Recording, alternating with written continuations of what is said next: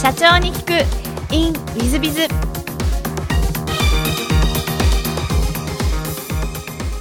本日の社長に聞く in ウィズビズは株式会社 AI 代表取締社長の吉田社長様でいらっしゃいます。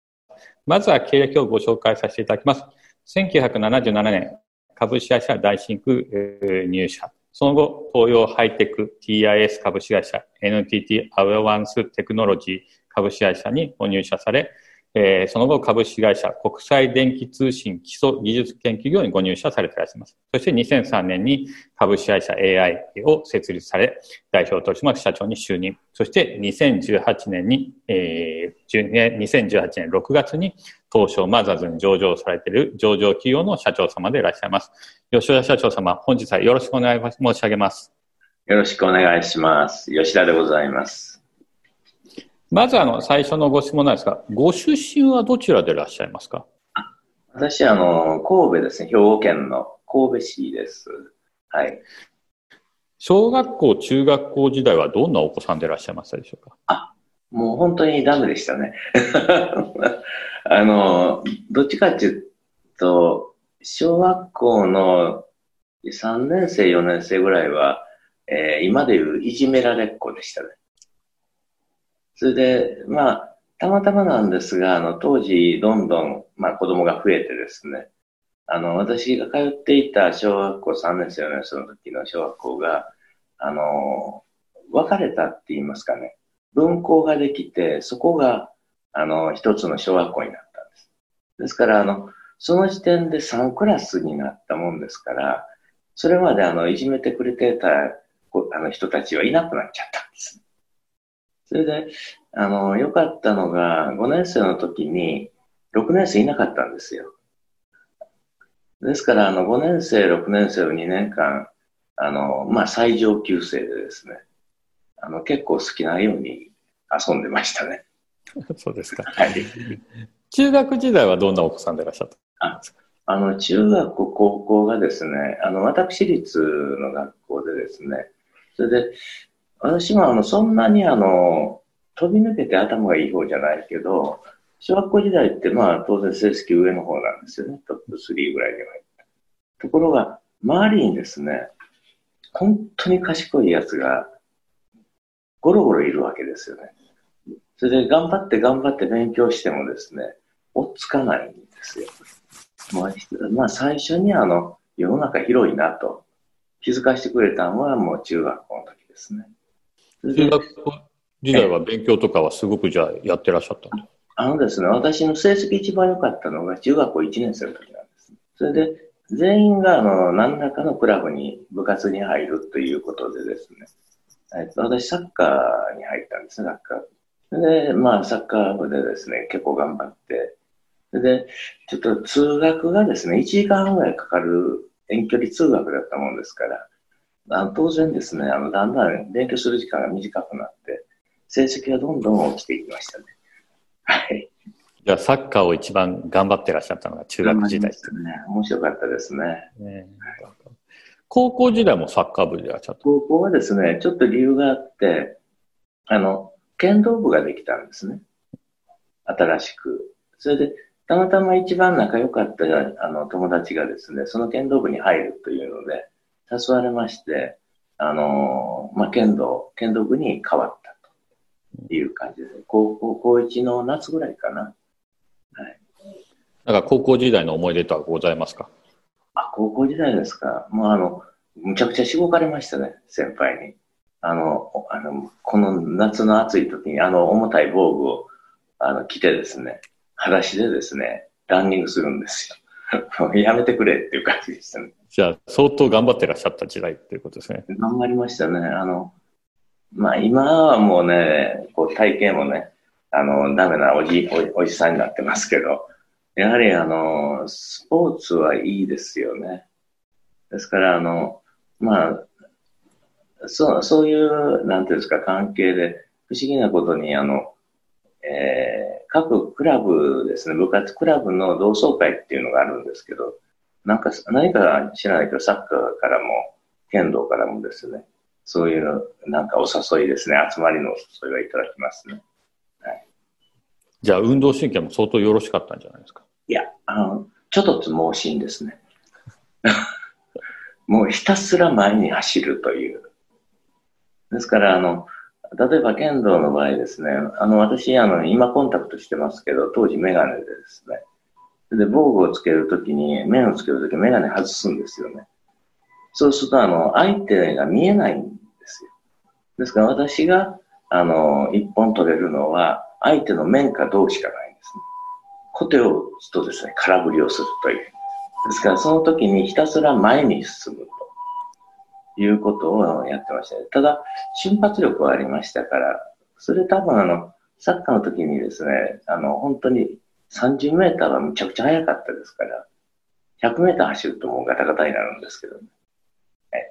ですから本当ちょっとつもしいんですね。ありがとうございます。えっと、その後、大学に行かれていらっしゃると思うんですけど、大学はどちらに行かれましたあ大学は同志社です。なるほど。はい。入るまでに2年寄り道してましてね。大学にですね。それで、それはですね、あの、私本当に嫌いな学科勉強しない、しなかったみたいなんですよ自分でやってるつもりで。で、当時ですから理系でもですね、やはりエース、国、理、社全部あるわけですね。それで、あの、まあ、実は本当にその一番仲良かった親友からですね、まあ、まあ、二浪した時に、一浪して二浪目決まった時にですね、言われたのは、あの、大輔お前、社会勉強せんやろって言うんですね。お前はあの嫌いなことしないはずだって。いや、やってるよって。いつからやったって。それで、真摯に考えると、あ、確かにやってないなと。ですから、あの、浪人の間も、いや、もう結構遊んだりもしたんですけども、あの、いわゆる、私立で理系だったら、あの、数学と、あの、理科ですね、物理科か、それと英語というぐらいの教科だったんで、まあ、国語はあったかな。社会はなかったんですね。それだったら、あの、多分、私学現役から受けて、受けとけばですね、多分どこでも通ってたと思うんです。それでもちょっとですね、あの、あの、実はもう、かなり前、もうすぐ30何年になるけど、亡くなった父親がですね、あの、東北大だったんですね。まあ、旧制東北帝大卒業の人で、あの、すごい優秀で、まあ、優しい親父だったんですけど、親父に負けたくないっていうのがあってです。いや、東北より上に行くとしたらどこだと。東大は、東京は嫌だな、怖いなと。京大か、阪大か。少なくとも東北大には行きたいと思ってですね、あの、その、社会を勉強しない僕が、向こうにもそういうとこを受けてるわけです、ね。そうすると、軒並み全部アウトでしたと。はい。あの、学部はじゃあお父様と一緒で理系側でいらっしゃったんですか？あの、父親があの物理だったんですけど、私は物理が好きで、あの、物理の方に行きたかったんですね。はい。あの、あの、それでもやっぱり同志社ということは、ご優秀でいらっしゃるということだと思うんですけども。いやー、わかんない。あの、同志社大学時代はなんか思い出とかございますか？ですね、本当にのんびりした学生生活を、あの、過ごさせてもらってですね、あの、またあの、大学時代も1年留年してるんですね。それで、ですから5年行ったんですけど、ただあの、最後の2年はもう必死で勉強しましたね。それで最初の3年はですね、なんか、あの、えー、学割を学生課でもらってですね、電車に乗って一人で日本、あの、うろうろうろうろするとかですね、ヒッチハイクするとかですね。まあ、本当に、それと、京都にいるとき、下宿にいるときは、あの、鴨川とかですね、御所でですね、あの、本を読んでよく昼寝をしてましたね。まあ、非常にゆったりと 何かあの、スポーツとかお好きな様子なんですが、大学時代はスポーツとかやられなかった？で大学1年の時にですね、あの、サッカーの同好会、まあこれ、近所のあの、まあ、あの、主にあの、兄弟の学生が多いんですけども、あの、がやってるっていうので、あそれで誘ってもらって、練習に行ったんですね、何回か。ところが同好会の場合、あの、グラウンドを使えるのが夜なんですね。そうすると、一応ナイター設備あるんですけど、暗いんですよ。そしたらですね、僕は、まあ、あの、メガネかけてると言っても、視力そんなに強くないから、ボールが見えないんですね。それで、あの、ヘッティングしてですね、メガネ見事に割れてですね、これはやばいな、というので、じゃあもうこれからノンポリ学生に生きるかということで、あの、まあ、お昼寝タイムが、毎日のようにお昼寝タイムがありましたね。ありがとうございます。で、えっと、卒業後、株式会社ダンシンクにご入社ということでよろしかったでしょうか？はい。はい、何か、あの、こちらを選ばれた理由というのは何かございますでしょうか？なんて言いますか、えー、っとですね、研究家っていうか、あの、最後の卒業前の、あの、研究室がですね、あの、粉体工学研究所、あの、パウダーエンジニアリングとかっていうんですけど、粉をですね、扱う、まあ、が学問といいますか、そういうところだったんですね。ですから、あの、粉を扱うところっていうといろんな、いわゆる工場の中ではあるんですけども、でたまたまですね、あの、その大シンクっていうのが、当時、あれ、水晶発信紙、まあ、その水晶発信紙のメーカーなんですけど、あの、製造、いわゆる、えー、なんですか、原材料の製造からですね、部品製造、それと製品製造まで一一連やっているようなメーカーだったんですね。で、まあ当時あの就職氷河期っていうのもあったんですけども、あの、ちょっと紹介いただきましてね、あの、まあ入社したという、そういう感じですね。うん、はい。なるほど。で、その後、割と転職をこう繰り返してらっしゃるのは何か理由があられますか、はい、えー、っとですね、まず、あの、1社目から2社目はですね、はい、1社目、これ、こんなこと言ったらあれなんですけど、あの、完全なオーナー会社だったんですね。当時、あの、ご在名だった、あの、創業会長。それで、その、実を言ったら、今、あの、大新区の社長をやられてるですね、あの、まあ、長谷川宗平君っていうのは、実は入社同期なんですね。それで、あの、まあ、いろんな意味があったんですが、入ってですね、最初3ヶ月技術研修を受けて、その後に技術部配属っていう予定だったのがですね、いきなり営業っていうふうに、まあそこで私の人生、かなり変わったんですね。それで、まあ営業ってな、な、何するんだというところから始まってですね、まあ結構頑張ったんですが、あの、入って1年目ぐらいに3年で辞めようと決めたんですよ。あの、ちょっとここは自分のいる場所じゃないなと思ってですね。それで、あの、ただあの仕事はきちっと石の上にも3年ということでですね、きちっとやって何か成果を残し残してやめようと思ってですね、それで結局3年目には結構大きな成果を出したんですね。それで、まあそろそろ、あの、実は言うと給料もむちゃくちゃ安くてですね、それで、私はもう、卒業した翌年1月にはもう結婚してたんで、それで、子供も生まれて、これはか家族のためにもうちょっと稼がないかな、ということもあってですね、あの、まあ、転職活動に入ったんですね。ですけど、今のあの、若い方、ある意味羨ましいなと思うのが、あの、転職しようと思うと、ネットに登録すればパチパチパチっと出てきますよね。ですけど、当時はそういうもの何も当然なくて、あの、日経とですね、朝日新聞の就職欄の広告ですね。それを見て、うん、ここだったらいいかな、ここ面白そうかな、というので手書きでですね、一生懸命履歴書を書いて送るということを半年ほどしたときに、まあ、2社目が、あの、見つかったって言いますかね。あの、ぜひっていう話で、まあ、転職したということですね。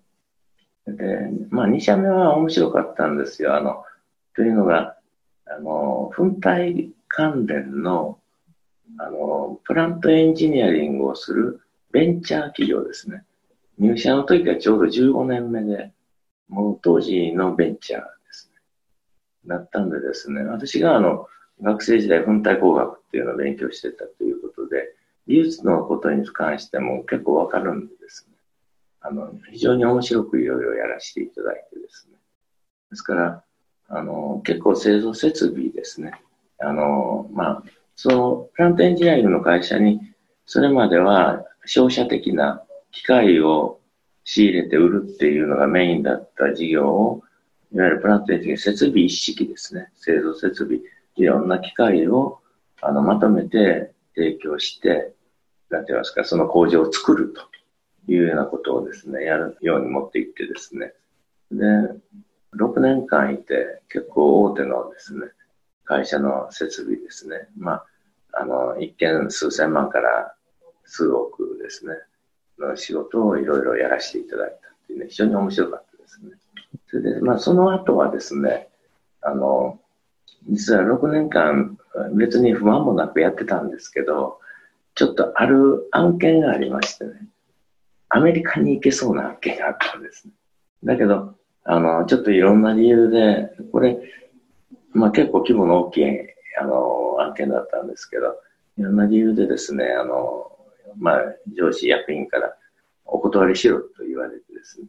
で、私はもうアメリカに行く気満々だったんでですね、すごいショックを受けたんですね。そうすると、あの、なんかそれが態度に出たのかどうか、そのアメリカ行けなかったのが、あの、原因なんですけど、あの、まあ、当時景気も悪くてですね、あの、頑張っても頑張っても給料も上がってない時代だったんですが、あの、そこに対してはそんなに不満も持ってなかったんですけど、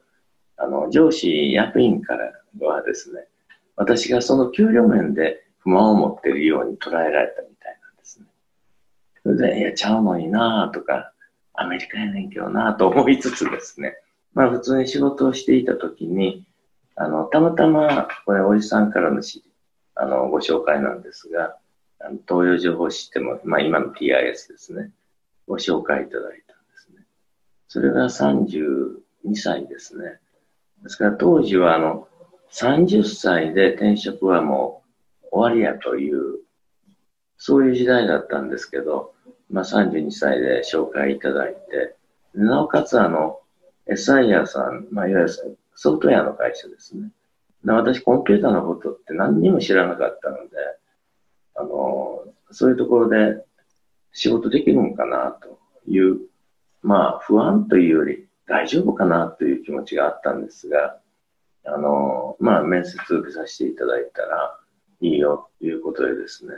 あの、な、かなり迷ったんですけど、あの、まあ、転職することに決めたんです。その決めた理由の一つがですね、めちゃめちゃスピードが速くてですね、あの、最初の面接東京であるから来いっていうことで、東京に行って、それで家に帰ったらですね、その一次面接、はい、合格ですから次、あの、人事面接しますから、人事に来てください。という感じなんです。それで、人事面接行ったらですね、帰るまでに、はい、合格です。あれ、な、大丈夫かなと思うぐらいスピードが速くてですね。まあ、その、非常にあの、なんて言いますか、感覚的にはいい感じでしたね、あのスピード感が。はい。それでまあ、TIS ではもう楽しく、ちょうど85年ですね、85年、86年の頃なんですけど、あの、ミッションが AI ですね。人工知能。AI に関する仕事を作るっていうのが一つミッションで。それともう一つは、あの、と、もう今はないですけど、あの、リスマシーンですね。AI マシーン、いわゆるはコンピューターなんですけども、のシンボリックスっていうあのマシンがあってですね、ハードがあって、それを日本で、まあ、確保するという、まあ、大きく AI っていう国の中の仕事をあの与えられたんですね。割とそれはかなり先進的なんじゃないですか？当時では AI なんて、あの、やろうなんて企業ほとんどいらっしゃらなかったいいですね。あの、研究の中ではですね、第二次 AI ブームだったんですね。80年代半ばぐらいから。もうちょうどそこの部分を、まあ、やりなさいということで、やらせていただいたのが、まあ、実は今につながっているのはありますね。はい。それで、まあ、実はその TIS 時代に、あの、先ほどご紹介した株式会社国際電気通信基礎技術研究所これはね、略称、あの、通称 ATR って言うんですけども、あの、アドバンステレコミュニケーションリサーチデベロップとかね。あの、まあ、言ってみれば、半官半民の、あの、情報通信分野の基礎研究をする研究所なんですね。で、その、あの、研究所が86年の4月1日に、あの、大阪の OBP ですね。あの、大阪ビジネスパークにできるという情報が入ってきてですね。で、その、いわゆる本当先端的な研究をすると。面白そうだなと思ってですね。で、たまたまあの、当時の役員さんが、あの、吉田君ちょっと行ってみたらどうやっていうので、あの、飛び込んでいったんですね。そうすると、本当に面白くてですね、あの、来られてる研究者の方っていうのは、まあ、主にメインはあの NTT の研究者の方が多いんですけど、あと、あの NHK の研究者の方とかですね、もう、あとメーカーさんですね、タナさんとかいろんな研そういう研究者の方が出向で来られてるんですね。で、2年から4年ぐらい研究されて戻って帰る。で、あの、まあ、何が面白かったかっていうのは、あの、大きなテーマは決まってるんですけど、どういうアプローチでどういう研究していくかっていうのを、を作る、もうから作るというところでですね、あの、何にも決まってないんですね。ですから、それで私は、いろんな方いらっしゃる、あの、中にもう飛び込んでいってですね、あの、どういう研究されるんですかっていうところから、いろんなことを、まあ、ヒアリングしたっていうか、お聞きしたんですね。そうするとですね、いろんなことが分かってきて、それで研究者の方とも非常にこうに仲良くなってですね、あの、まあ、それが一つ大きな私のこの AI っていう分野の中でのきっかけになってますね。それと TIS NTT アドバンステクノロジー株式会社国際電気通信基礎技術研究所、この3社でこう AI を分野をずっとやってきたという、そそうです。そうですね。うん、それで、まあ、TIS が13年、14年かな、いる中で、前半の7年は、あの、ATR さんがメインの顧客でですね、いろんなことをやってきたんですけど、まあ、後半はですね、反対に全然違う分野ですね。医療系であったりとかですね。あとあの、いわゆる SIR にいながらですね、ビジネスアプリケーションって言いますかね。あの、機関系とかそういうこと一切タッチしてなかったんですね。それがあの、私が一番最後の5年間ほどですね、その分野の開発部隊のところで、まあ、メインは営業なんですけど、あの、仕事することになったんですね。で、それはそれで、あの、大きなシステム開発のやり方とかですね、あの、ポイントとかですね、そういうのを勉強するには非常に役に立ちましたね。それで、そういうことをしてるときにですね、たまたま、あの、ATR のあの、もともと NTT の研究者で、あの、ATR に行かれてて、何回か行ったり来たりされてる方がですね、あの、研究者の方が、ちょうどあの、企画部門にいらっしゃったんですね、ATR。で、その方からですね、ちょっとオファーがありまして、ATR ってその、本当に国からドカーンとお金が入って、いい研究いっぱいしてるんですけども、研究成果っていうのを世の中になかなか広がってないんですね。それで、あの、まあ、結構、お国からのプレッシャーが結構きついということで、あの、その ATR の研究成果を世の中に広めるっていう仕事をですね、やってくれんかっていう話だったんですね。それそんな大それたことを一人でやるのかと思ったんですが、あの、まあ、実はその方にはすっごくお世話になってたのと、メディアの研究、非常に面白い研究たくさんあったの。それは知ってたんでですね、まあいいかやるかと思って飛び込んでいったんですね。で、あの、最初はですね、実はあの、TIS からあの出向で ATR に行く予定だったんですが、あの、ちょっといろんな、ちょっと私があの、失敗しましてね、そこのところの身の振り方をですね、出航ダメだという話になったんです。それで、それだったら、あの、NTT アドバンステクノロジーっていう会社に用意するから、そっちに来てそこからおいでという段取りまでされてですね、あの、そこまで言うんだったら行きますよっていうことで行ったんですが、あの、これもやっぱり世の常でですね、あの、NTT アドバンステクノロジーの私が入った時の役員さんは事情を全部、あの、ご存知なので、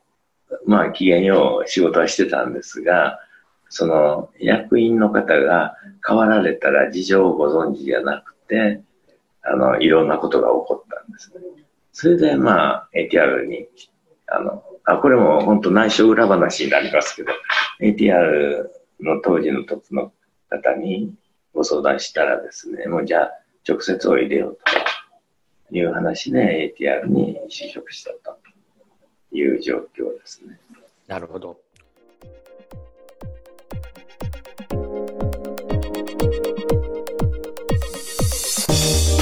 経営者を応援する社長の孤独力番外編。本日の社長の孤独力番外編は10章8項上場したい上場したければ上場戦略を考えようという項でございます。えー、本日があの社長の孤独力の番外編は最後でございまして、え最後のテーマが上場したいということで、えー、全部で71個あったのかな、えー、約70個を全部お話をさせていただきました、えー、次回からはですね3分コンサルティングがスタートしますので、え皆様ぜひいろんな応募をしていただきたいなと思っております。で最後の上場したいなんですが上場企業っていうのはですね大体3000社しかいないです。全国に380万社個人事業主も合わせていますので、まあ、ある意味0.001%ぐらいという感じでしょうかね。ぐらいな感じですのでまあまあ全然上場企業なんて全然いないんですごく難しい。しかし、えー、皆さん方上場っていうのは結構できるものなんです。一番年商低いと800万で上場した企業があります。最近でもメドレックスさんとかは2000数百万で上場したんじゃないでしょうか。これバイオ系の企業ですね。えー、赤字だと1兆円赤字で上場したところもあります。まあ、最近ですと赤字上場増えてます。ですので赤字でもいい。えー、しかし、上場するには条件がございます。なぜかというと、時代の風をうまく掴んでいないといけない。えー、もしくは大きな年商とか、大きな利益とか、えー、そういうのを上げてなきゃいけない。もしくは営業利益率が高いとか、そういったものが必要になってくるんですよ。だから赤字でもですね、風を掴んでれば全然構いません。例えば最近の赤字上場企業だとメルカリ。ぐんぐん伸びてってるのでどんどんお客さん増えてるので赤字でも上場できました。アマゾンなんて上場した時赤字ですね。その後あ赤字赤字で黒字になったけどまた赤字赤字って、まあ、拡大はしてってるけども赤字が結構あって黒字。まあ AWS が始まって、えー、黒字化していると思いますけどももともとはそんな感じ。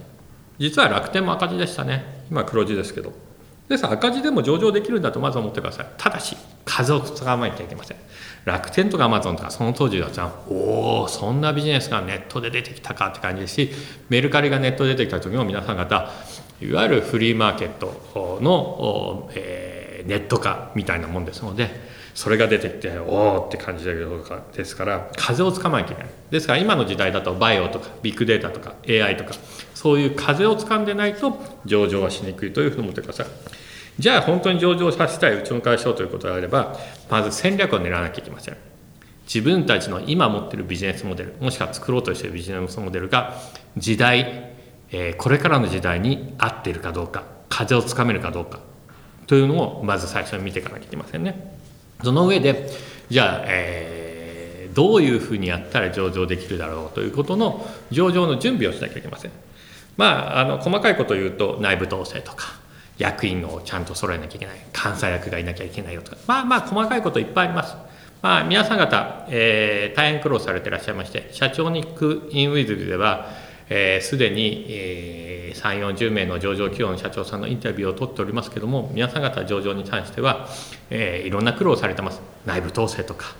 そうですね、えー、業績が上がらないとか。いろんな苦労されていらっしゃいます。その中で、えー、きちっとした上場戦略を練り、そして、えー、上場計画通り収益を上げ、そして、えー、いわゆる予実管理、予算通りの、まあ、達成をしていって、上場していっているというような上場企業の皆さん方です。そういう意味では、えー、細かいことを言うと、内部統制と予実みたいなのが大変重要になって思います。えー、ですので、じゃあどうやって上場させようかという戦略が必要になってくると、こういうことでございます。まあ、結構大変ですけれども、えー、上場するとメリットも大きいです。社長さんたちのは、えー、多額のなんですよ資産ができますし、えー、企業にも多額の資金が入ってきますので、えー、潰れにくくなります。え、上場を目指すには、あ私はあ社長さんの、ま、やる気といいますか、え、ある意味根性的なところがあればいけるんじゃないかと思いますが、えー、結果的にそれが、え、企業を倒産させないことになるというふうにも思っております。ぜひ皆さん方、え、上場を目指して、えー、頑張っていただけたらいいんじゃないかと思います。えー、冒頭お話ししましたが、この社長の孤独力番外編はここまでございまして、本がそこまでなものですから、えー、今後は、えーと、3分コンサルティングというのをスタートさせたいと思います。3分間で皆さん方の課題について、課題解決方法を、えー、簡単にお話しするというものでございます。ぜひ皆さん方、えー、こんな悩みがあるんだけどということで、まあ、匿名で全然構いませんので、お送りいただければ、えー、大変いいテーマでしたら、えー、この3分コンサルで、えー、解決手法なんかもご紹介もさせていただきますので、えー、ぜひ何なりとおっしゃってください。また、この社長の孤独力から3分コンサルティングをお聞きになった方々、社長の、社長にクイーンウィズビズをお聞きになった方で、ぜひ相談に乗ってくれということであれば、えー、最近は Zoom 等々でですね、えー、無料で経営相談もらさせていただきます。まあ、40分程度、えー、ですが、何なりとご相談乗りますので、何なりとおっしゃっていただければというふうに思っております。よろしくお願いいたします。本日の社長の孤独力番外編はここまで。それでは来週は3分コンサルティングです。また来週。